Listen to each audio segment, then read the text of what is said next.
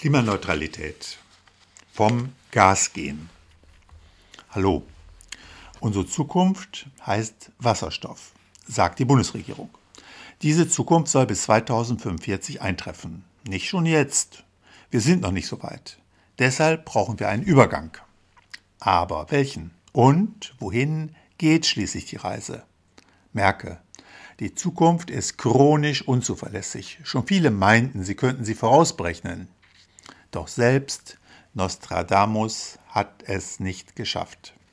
Damit sind wir bei Folge 44, die heißt, was Robert Habeck über Wasserstoff nicht sagt. Klimaneutralität, ein Podcast von Heinrich Hörmeier.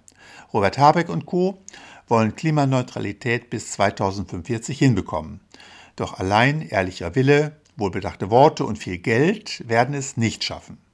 Wie Klimaneutralität in der Realität gelingen kann, will dieser Podcast zeigen. 2045 soll Deutschland klimaneutral sein. Das wird noch ein holpriger Weg, voll mit Schlaglöchern. Doch egal wie holprig, Klimaneutralität bleibt das Ziel. Damit sie bis 2045 klappt, müssen wir schon heute handeln. Das gilt auch für Wasserstoff. Über eines sind sich allerdings alle Experten einig auch wenn wir jetzt schon tun, was möglich ist. Bis 2030 ist Wasserstoff für uns Verbraucher noch kein Thema. Die Wasserstoffwirtschaft braucht Zeit.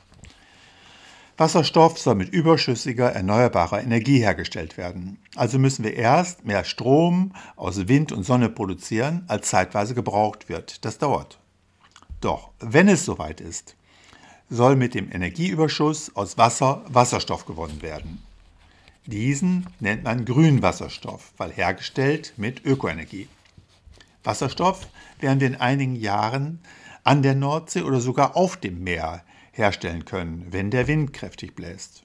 Doch wahrscheinlich werden wir nie genug grüne Überschussenergie haben. Also setzt die Bundesregierung auf Importe. Aus Afrika soll Wasserstoff zu uns kommen, dort mit Solarenergie erzeugt. Dieser Wasserstoff soll an vielen Stellen eingesetzt werden. Schon jetzt verbrauchen chemische Industrie und Raffinerien viel Wasserstoff. Sie produzieren ihn aus Erdgas, also unter Kohlendioxidemissionen. Dieser soll durch grünen Wasserstoff ersetzt werden. Wasserstoff soll noch mehr. Bisher gehören die Hochöfen der Stahlindustrie, riesige Kolosse, zu den größten Emittenten von Kohlendioxid, übrigens auch von Feinstaub und anderen gesundheitsgefährdenden Stoffen. Sie sollen verschwinden. Zukünftig soll Stahl mit Hilfe von Wasserstoff erschmolzen werden. Wasserstoff soll auch elektrischen Strom erzeugen, wenn Wind und Sonne fehlen. Wasserstoff soll Schiffe antreiben. Aus Wasserstoff sollen Treibstoffe synthetisiert werden, welche das Kerosin in Flugzeugen ersetzen. Wasserstoff soll auch als Energieträger in Brennstoffzellen dienen. Und noch mehr. Wie Sie hören, sehr häufig verwende ich das Verb soll. Bis vor einem Jahr erschien noch alles klar.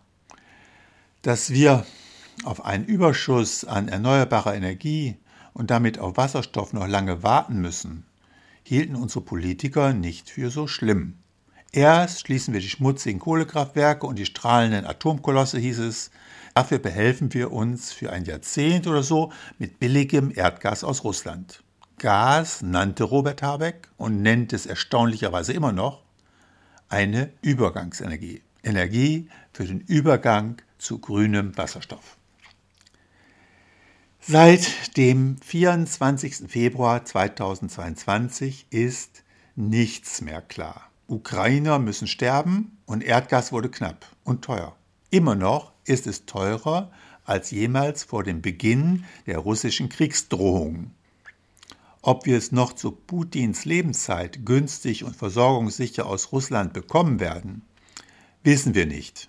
Wir können skeptisch sein und es steht auch nicht in den Sternen. Nun könnte man meinen, dies müssen wir akzeptieren. Akzeptieren müssen wir auch, dass Gas teuer geworden ist. Immerhin, so sagt Robert Habeck, sei Erdgas in der Übergangsphase sauberer als Kohle. Für die deutsche Klimabilanz stimmt das. Wenn wir Erdgas in modernen Kraftwerken verfeuern, entsteht viel weniger Kohlendioxid als bei Kohle. Doch es ist wie so häufig. Der Teufel steckt im Detail. Doch dort verbirgt er sich nicht. Man muss nur den Mut haben, die Probleme sehen zu wollen. Augen auf! Entschuldigung, jetzt kommt wieder Technik. Ein modernes Gaskraftwerk hat zwei Stufen. Eine Gasturbine und für dessen Abwärme anschließend einen Dampfkessel. Das macht es hocheffizient, viel besser als Kohlekraftwerke. Nun sollte man meinen, dass die Bundesregierung solche hochmodernen Anlagen als Ersatz für Atom und Kohle bauen lässt. Das stimmt aber nicht. Aktuell lässt die Bundesnetzagentur in Süddeutschland vier Gaskraftwerke bauen. Sie sollen nach Stilllegung der Atomkraftwerke die Stromversorgung sichern. Ihr Bau sollte aber nicht zu teuer werden. Also baut man nicht zweistufig, sondern einstufig und lässt den Dampfkessel weg. Ohne einen Dampfkessel ist ein Gaskraftwerk aber kaum effizienter als ein Kohlekraftwerk. Dass dadurch die Kohlendioxidemissionen pro Kilowattstunde Strom ansteigen, nimmt die Bundesnetzagentur und damit die Bundesregierung in Kauf. Auch ohne Dampfkessel kommt allerdings aus einem Gaskraftwerk gegenüber Kohle weniger Kohlendioxid heraus. Für die deutsche Klimabilanz rechnet sich so noch ein Vorteil. Doch das Klima schert sich wenig um die akribische deutsche Buchführung. Der weltweite Temperaturanstieg bekommt nur Bremsspuren, wenn insgesamt die Treibhausgasemissionen sinken. Bei Braunkohle ist es einfach. Da entstehen nur in Deutschland Emissionen. Bei Erdgas ist das anders. Wenn wir aus Erdgas mehr Strom herstellen wollen, müssen wir die zusätzlichen Mengen importieren. Am meisten Gas bekommen wir derzeit aus Norwegen. Doch dort gehen die Reserven zurück. Die Norweger können die Förderung nicht mehr viel steigern. Zusätzliches Gas muss aus Übersee kommen. Derzeit beziehen wir es aus den USA, wo es durch Fracking gewonnen wird. Anschließend verflüssigt und nach Schiffstransport über den Atlantik bei uns wieder verdampft wird. Das alles kostet Energie. Viel Erdgas wird deswegen bereits verbrannt und belastet die Atmosphäre, bevor ein Tanker bei uns anlegt.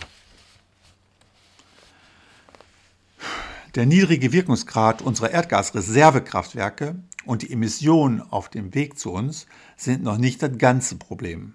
Fracking als Methode zur Gewinnung von Erdgas ist nämlich auch klimaschädlich. Wenn unterirdisch Gesteinsschichten aufgesprengt werden, gelangt besonders schädliches Klimagas an die Oberfläche, vor allem Methan. Die Gaskonzerne haben jahrelang niedrige Leckagen gemeldet. Es war seltsam, denn seit Beginn des großtechnischen Frackings hat die Methankonzentration in der Atmosphäre stärker zugenommen als zuvor. Jetzt wissen wir es besser. Fracking ist eine wichtige Ursache für den Klimawandel. All die Emissionen, bevor ein Flüssiggasschiff in Wilhelmshaven, Brunsbüttel oder Lubmin entladen wird, kommen nicht in die deutsche Klimabilanz. Deshalb gilt Flüssiggas hier als eher klimafreundlich. Mit Gas statt Kohle kann Deutschland seinen Stillstand bei den Treibhausgasemissionen aufhübschen. Deshalb will Robert Habeck neue Gaskraftwerke gut vorzeigbar in der deutschen Klimabilanz, aber schlecht fürs Klima.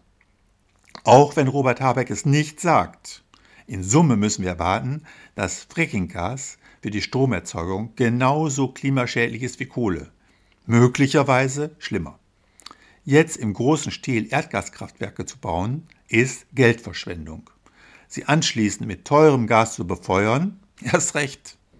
Allein die Verantwortlichen geben nicht ihr eigenes Geld aus, sondern das von Steuerzahlern und Stromkunden. Erdgas ist keine Übergangsenergie. Schon der Kraftwerksbau erzeugt hohe Treibhausgasemissionen. Doch leider findet er statt. In Leipzig, in Herne, in Biblis, in Leipheim, in Irsching und in Marbach. Völliger Unsinn ist der Bau von elf Flüssiggasterminals. Milliarden Euro Steuergelder versinken so an unseren Küsten und im Wattenmeer. Im letzten Herbst hatte Deutschland kein einziges Terminal und konnte doch ohne russisches Gas seine Lagerbestände auf 100 Prozent auffüllen. Die Terminals in unseren Nachbarländern reichen für unsere Versorgung mit Flüssiggas aus. Um ganz auf Nummer sicher zu gehen, hätte man vielleicht ein oder zwei Anlandestellen bauen können. Auch so hätten zur Einweihung Olaf Scholz, Robert Habeck und sogar Christian Lindner in erstmals und nie wieder getragenen glänzend gelben Öljacken vor Kameras auftreten können. Mit dem Gerede von der Übergangsenergie hat Robert Habeck ohnehin eine Nebelkerze geworfen nahezu undurchdringlichen Nebel erzeugt. Denn erstens ist es kein klimafreundlicher Übergang und zweitens wissen wir nicht, ob er klappt. Auch das steht nicht in den Sternen. Nach dem Wasserstoff aus Erdgas soll also grüner Wasserstoff kommen, mit Ökoenergie hergestellt aus Wasser. Dass er in der chemischen Industrie verwendet wird, ist okay. Leichter lassen sich mit Wasserstoff kaum Kohlendioxidemissionen einsparen. Technisch macht das keinen Unterschied. Wasserstoff ist Wasserstoff, egal ob grün oder nicht. Bei den anderen Anwendungen ist es nicht so einfach. Technisch nicht und wirtschaftlich auch nicht. Ob wir mit grünem Wasserstoff wettbewerbsfähig Stahl erzeugen können, ob sich die Brennstoffzelle gegenüber beispielsweise Batterieantrieben am Markt behauptet, ob jemals im großen Stil mit Wasserstoff künstlicher Treibstoff für Flugzeuge in synthetisiert wird, ist unsicher. Mancherlei Kosten können bei einer großtechnischen Anwendung gedrückt werden. Wer hätte vor 20 Jahren gedacht, wie billig Solarstrom werden würde? Doch nicht immer gelingt so eine rasante Entwicklung. Das Hauptproblem einer Wasserstoffwirtschaft ist, dass hohe Energieverluste auftreten. Wenn ein Solarmodul in der Sahara 10 Kilowattstunden Strom herstellt, bleiben nur 2 Kilowattstunden, um in Deutschland ein Brennstoffzellenauto anzutreiben. Bei synthetischem Treibstoff für Flugzeugturbinen ist es noch weniger. Wer kann sich 80% Verlust leisten? Alle geplanten Anwendungen von Wasserstoff durchzugehen, wäre langwierig. Ich bleibe bei der wohl wichtigsten, der Stromerzeugung. Wir werden eine Ersatzversorgung brauchen, wenn bei Dunkelheit und Windstille der Ökostrom weitgehend ausfällt. Gleichzeitig werden aber im kalten Winter Wärmepumpen und andere elektrische Heizsysteme gerade in so einer Situation viel mehr Strom fordern als bisher. Dann könnte, so der Plan von Robert Habeck und den Leuten um ihn herum, Wasserstoff einspringen. Um Wasserstoff zu verstromen, existiert aber noch keine einzige großtechnische Turbine. Forschung und Industrie arbeiten daran. Flammenrückschlag und Stickstoffemissionen sind aber große Probleme. Man ist optimistisch, dass es klappen wird. Ob Wasserstoff die beste Lösung aber für eine sichere Stromversorgung ist, weiß noch niemand. Teuer wird es auf jeden Fall, denn die Produktion von Ökostrom, seine Umwandlung in Wasserstoff, dessen Transport und Zwischenlagerung und dann noch die Rückumwandlung in Strom erfordern riesige Investitionen. Wie schon bei Brennstoffzellen und Flugzeugtreibstoff erwähnt, geht auf diesem Weg zudem die meiste Energie verloren. Sowohl die Investitionen als auch die Umwandlungsverluste treiben den Preis. Wie teuer es wird, sagt Robert Habeck lieber nicht. Es geht nicht um den Preis. Wasserstoff muss sicher sein. Die chemische Industrie verwendet Wasserstoff seit vielen Jahren, betreibt auch Wasserstoffpipelines. Wasserstoff lässt sich also sicher handhaben, ist sicher in den Händen von Profis. Ob die Sicherheit bleibt, wenn gesamte das gesamte deutsche Erdgasnetz auf Wasserstoff umgestellt wird, ist eine andere Frage. Denn unsere Gasleitungen lecken ohnehin. Mit Wasserstoff werden die Leckagen größer. Die Wasserstoffmoleküle entschwinden leichter, denn sie sind achtmal leichter als das Methan im Erdgas. Sie kriechen durch die kleinsten Ritzen. Das Rohrleitungsnetz und die unterirdischen Läger für Erdgas sind womöglich nicht dicht genug für Wasserstoff. Ausströmender Wasserstoff ist gefährlich. Wasserstoff ist explosibler als Erdgas. Es bildet brisante sogenannte Knallgasgemische. Draußen ist das kein Problem, denn der leichte Wasserstoff entschwindet gen Himmel. Es bilden sich kaum explosionsfähige Gemische. In Gebäuden ist das anders. die können in die Luft fliegen. Selbst wenn es nicht zur Explosion kommt, sind Wasserstofflecks schädlich. Wasserstoff kann nach neuen Untersuchungen klimaschädlich sein. Wasserstoff in der erdnahen Atmosphäre kann indirekt den Abbau von Ozon blockieren. Ozon ist in der erdfernen Atmosphäre lebenswichtig als Schutz gegen hochfrequente Sonnenstrahlung. Doch erdnah ist Ozon unerwünscht. Es ist gesundheitsschädlich. Erdnahes Ozon ist zudem ein hochaktives Treibhausgas. Das alles beschäftigt die Wissenschaft. Robert Habeck hat dazu, soviel ich weiß, noch nichts gesagt. Wasserstoff soll in den unterirdischen Kavernen gespeichert werden, welche jetzt für Erdgas genutzt werden. Deren Lagerkapazität reicht bei Erdgas im Winter nur für drei Monate. Bei Wasserstoff werden es nur wenige Wochen sein, da ein Kubikmeter Wasserstoff nur 30 Prozent des Heizwerts von Erdgas besitzt. Auch dazu hat man noch nichts vom Klimaminister gehört. Die Liste der Probleme ist lang. Wasserstoff lässt sich anders als Erdgas mit dem heutigen Stand der Technik nicht leicht verflüssigen. Man braucht viel tiefere Temperaturen. Bisher können Schiffe rein Wasserstoff nicht flüssig transportieren. Das ist nicht nur die Technik. Grünen Wasserstoff wollen wir aus Nordafrika importieren. Doch ist politische Stabilität dort eher eine Sache von Hoffnung als von Sicherheit. Die Risiken sind enorm. Egal, meint man in Deutschland. Grüner Wasserstoff soll das Rückgrat der deutschen Energieversorgung bilden. Schnell gehen wird es auf keinen Fall. Denn sonst hätte Robert Habeck nicht mit Norwegen vereinbart, eine neue Pipeline für sogenannten blauen Wasserstoff in der Nordsee zu verlegen. Ab 2030 will Norwegen durch sie Wasserstoff auf Basis Erdgas zu uns pumpen. Ab wann Norwegen grünen Wasserstoff liefern wird, also Wasserstoff unabhängig von fossilen Energien produziert, das sagt noch niemand. Der Übergang von Erdgas auf Wasserstoff wird auf jeden Fall eher in Jahrzehnten als in Jahren zu messen sein. Wenn wir in der Zwischenzeit mehr Frackinggas importieren müssen, wird er zudem extrem klimaschädlich. Ob am Ende Wasserstoff das Erdgas voll ersetzen kann, steht, wie gesagt und erläutert, nicht einmal in den Sternen.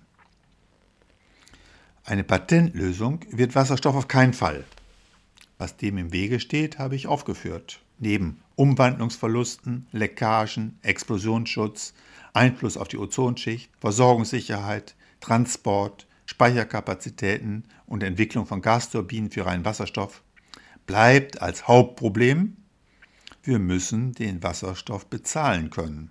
Auf Wasserstoff umgestellt muss unsere Industrie gegenüber Indien und China wettbewerbsfähig bleiben sonst wird sie vernichtet. Um das zu prophezeien, muss man nicht Nostradamus heißen. Zur Erinnerung, unser Klimaminister ist auch Wirtschaftsminister. Genug für heute. Das Thema Klimaschutz ist zu wichtig, um sich Illusionen hinzugeben. Wir müssen weg von der Kohle. Erdgas ist klimaschädlich und Wasserstoff sehr weit weg. Vielleicht so weit, dass er kaum bei uns ankommt. Also müssen andere Lösungen her. Dazu demnächst mehr. Dankeschön.